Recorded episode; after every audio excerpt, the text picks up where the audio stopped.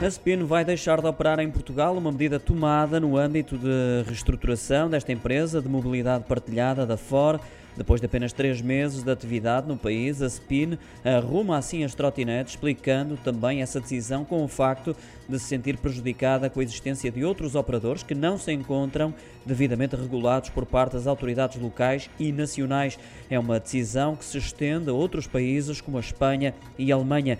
Ao Jornal Económico, fonte da Spin sublinha que a decisão permite reinvestir em novos recursos e tecnologias que vão permitir construir um modelo de negócios mais sustentável. Por via dessa decisão, a empresa vai também reduzir o número de trabalhadores, mas através de um comunicado garante que todos eles vão receber uma indemnização e um subsídio adicional.